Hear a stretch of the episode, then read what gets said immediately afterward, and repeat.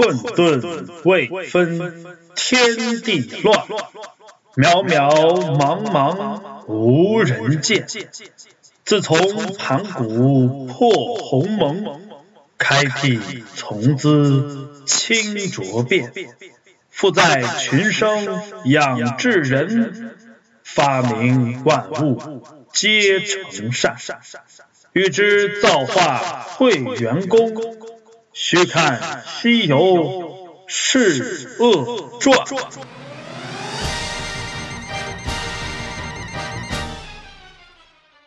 听了就想读。大家好，欢迎收听乐就读书，我是新一期的乐就杨红叶，就是那个摸过金字塔，快板也会打。文能说天下，武却差到家的叶子老师，告别了驴火歌王和他精彩的老歌串烧《水浒传》。从本期开始，每周三将由我带着大家继续阅读四大名著中的另一部经典，不，应该是经典中的经典，大家熟悉的不能再熟悉的《西游记》。停别讲了，太熟了。每年寒暑假一打开电视，就听到孙悟空在那喊：“师傅！”换个台又在那喊：“师傅！”再换个台还是师傅，叨叨叨叨叨叨叨，都烦死了。咱能换个别的吗？三国、葫芦都行啊。你先别烦，看过电视剧、电影、动画片，那都不算数。没读过原著，那还真不算了解《西游记》呢。切，嘿，那我问问你，到底是谁要取经啊？取经的目的是什么？孙悟空大闹天宫那么厉害，为什么取经路上连个妖怪都打不过？玉皇大帝和孙悟空到底谁厉害？孙悟空、猪八戒、沙僧到底谁的武力值更强？取经队伍到底有几个人？唐僧肉让人长生不老的消息是哪来的？为什么妖怪抓了孙悟空不马上咬一口，非得等着最后被孙悟空收拾了才行？哎呀，你慢点，慢点，你不给我点时间思考，我怎么回答你？好吧，你说吧。好吧，我不会。我就知道，一看就是原著没好好读啊！这些问题原著里面都有答案。哎，走吧走吧，让我带你去读读真正的《西游记》。《西游记》这部书是由明代小说家吴承恩编著的，老爸给他取名承恩，字汝中，也是希望他能上承皇恩，下济百姓。做一个名留青史的忠臣，可这事与愿违，他官路坎坷，一步一个坎儿啊。所谓官场太黑暗，还是把书看。不过他看的书倒也没光明到哪去，都是些神仙鬼怪、妖狐猴精之类的书。这也难怪他笔下的《西游记》有那么多妖魔鬼怪了。即便如此，《西游记》仍然享誉全球，妇孺皆知。不过，能读明白的人其实还真不太多，大多数人也就是把它当个冒险小说来看罢了。特别是老外，你听听这名字的翻译，就知道有多外行了。单说《西游记》这书名，翻译的好的，能叫个《圣僧天国之行》；那不忍直视的，叫什么？一个和尚和两个宠物及一个仆人的故事，还有个翻译就直接叫猴子造反，这明显就只看了前七回嘛。咱们读书可不能光看个热闹，要知道吴承恩老爷子可是说过，吴书名为志怪，实际人间变异呀。虽然写的是妖魔鬼怪。但实际想说的可是人的事儿，咱看可得动动脑。今天咱们就先把前因后果搞清楚。这《西游记》到底是谁西游啊？这个我知道，这个我知道，师徒四人。好，那师徒四人西游去干什么了呢？取经啊？难道还是为了打妖怪解闷儿啊？而且是去大西天天竺国大雷音寺如来处求取真经。行啊，你这电视剧倒是没白看。那这师徒四人谁要去取经呢？阿弥陀佛，当然是唐僧啦。其他徒弟一看就是被迫去的。错，终于露出你的破腚了吧？哎哎，那是破绽。呃，开个玩笑啊。咱们说回《西游记》啊，唐僧师傅主要角色其实就是个高级快递员，真正要取经的人呐是唐太宗李世民。哈？有证据吗？喂，幺幺零吗？这里有个骗子。哎，等等等等等，你先别报警啊，我这是有证据的。书中第十二回说道。贞观十三年九月初三，在长安城化生寺，唐太宗举办了一场水陆大会。这水陆大会，简单理解就是一场佛法活动。不过，这场大会可是空前盛大呀！级别高，皇帝亲临，文武百官登场，人员多，聚集。一千二百名高僧演经论法，时间长，连续七七四十九日。这么大的佛事活动，总得有个负责人吧？So，丞相魏征，你带几个人去给我选一个有大德行的人做这法会的坛主。遵旨。选坛主这事儿，就像现在各大选秀活动一样。来，你念个经。哎，你打个坐。你有啥悲惨遭遇啊？你的梦想是什么？这几轮 PK 下来之后，最终选取了一位高僧。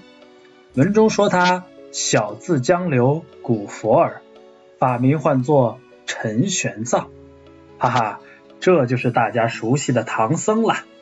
选他的理由当然不是因为他长得帅、声音好听，而是说他根源又好，德行又高。这陈玄奘自幼为僧，出娘胎就持斋受戒。他外公是当朝丞相殷开山，他父亲陈光蕊又是个状元。官拜文渊殿大学士，这官二代的背景当然根源好了，而且他千经万典无所不通，佛号仙音无般不会。唐太宗一见他，那真是喜欢的不得了啊！来来来，让朕瞧瞧。我左看右看上看下看，面前这位高僧可不简单。哎，怎么不小心唱起来 了？好，朕赐你左僧纲、右僧纲，天下大臣都僧纲之职。哎，等会儿，这都什么鬼？什么什么鬼？这可是个官儿，而且是个不小的官儿。说白了就是佛家大总管。唐僧一听，哇塞，这么大的官儿，连声道谢，赶忙就退下，筹备水陆大会去了。可谁想，这水陆大会刚刚开始，就出现了一个大插曲。那天有两个借来和尚，就是又脏又丑的和尚，身穿破衣服，光着大脚丫。在街上叫卖，不过你别看人家穿的跟个乞丐似的，但卖的那东西可真是奇珍异宝啊！一共有两样，一件锦兰异宝袈裟，一件九环锡杖。卖多少钱呢？袈裟五千两，锡杖二千两。唐朝一两银子换到现在。估计得两千块钱，咱按少的说，一两银子就算是两百块，这袈裟和禅杖加起来也值一百四十万了。什么？一件外套加根拐棍，这么贵？疯了吧？贵自然有贵的道理，人家广告说的好啊，穿我的袈裟免堕轮回，持我的锡杖不遭毒害。哦，那就相当于是护身符和装甲，听起来还真是不错。那是当然了。后来啊，太宗皇帝得到这两件宝物，就把它们送给了唐僧。法师辛苦，我这有两件礼物想要送给你，如若不弃，便穿上与朕看看。那唐僧将袈裟抖开，披在身上，手持锡杖，满朝文武看完以后，一个个都瞪大双眼。哇，靓仔！随后，太宗皇帝又让他到长安城里去秀一圈。这下可不得了了，大街小巷，大男小女，一个个是挤破脑袋，非要看看这玄奘法师。那光景真是个辉光艳艳满乾坤，结彩纷纷凝宇宙。再看看咱们玄奘法师，在大街之上，那真是威风凛凛，摇摇摆摆。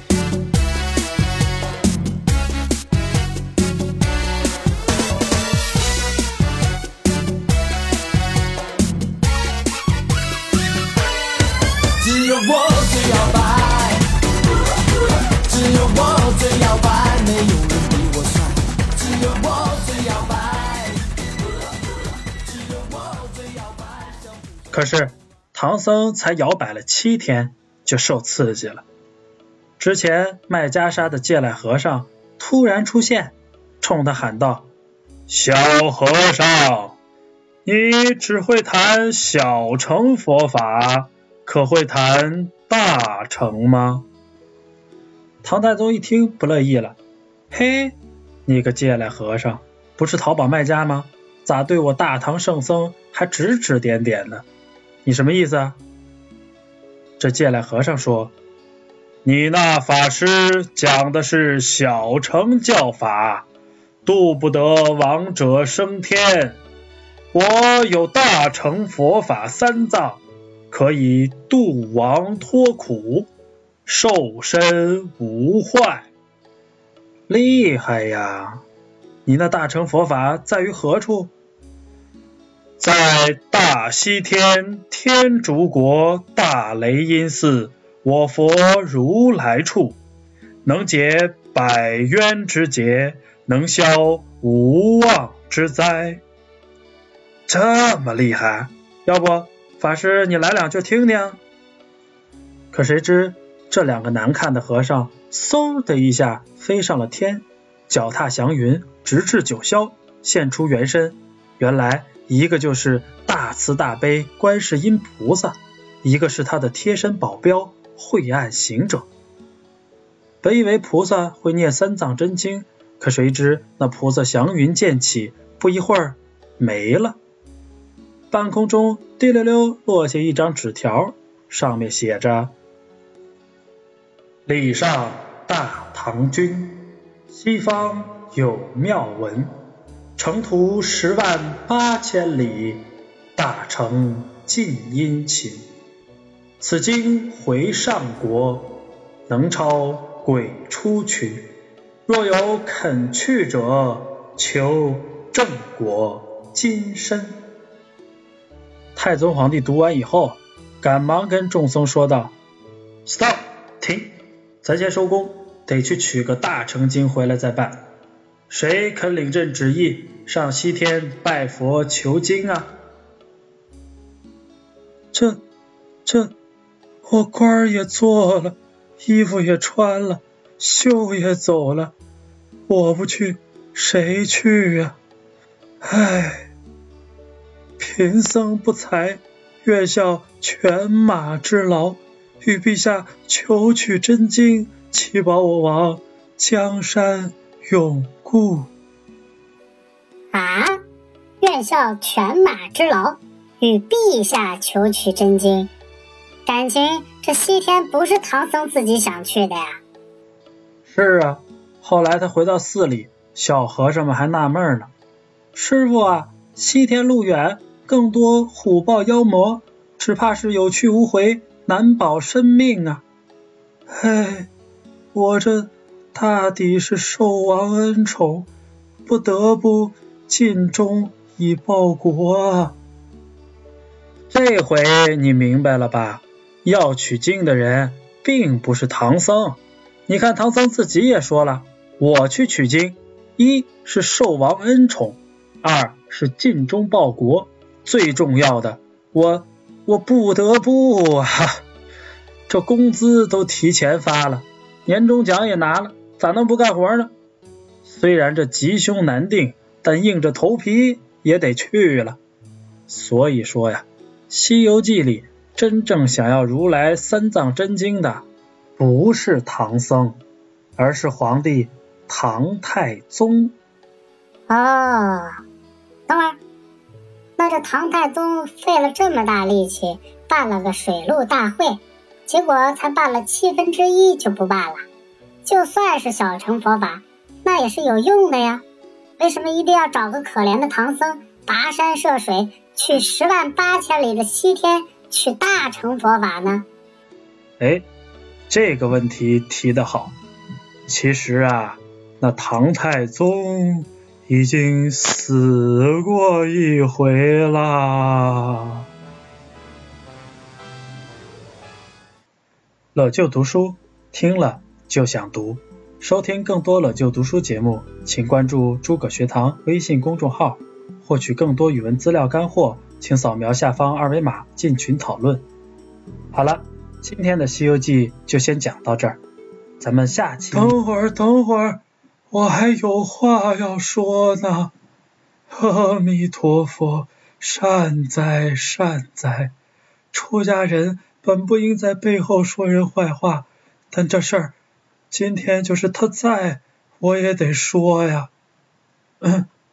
太宗皇帝已经走了吧？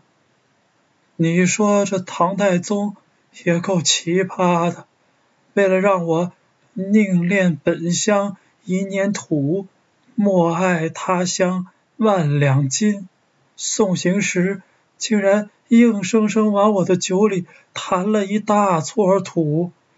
他倒是把自己的酒一饮而尽了，我呢？我堂堂陈玄奘，能吃一生苦，也不能吃错土啊！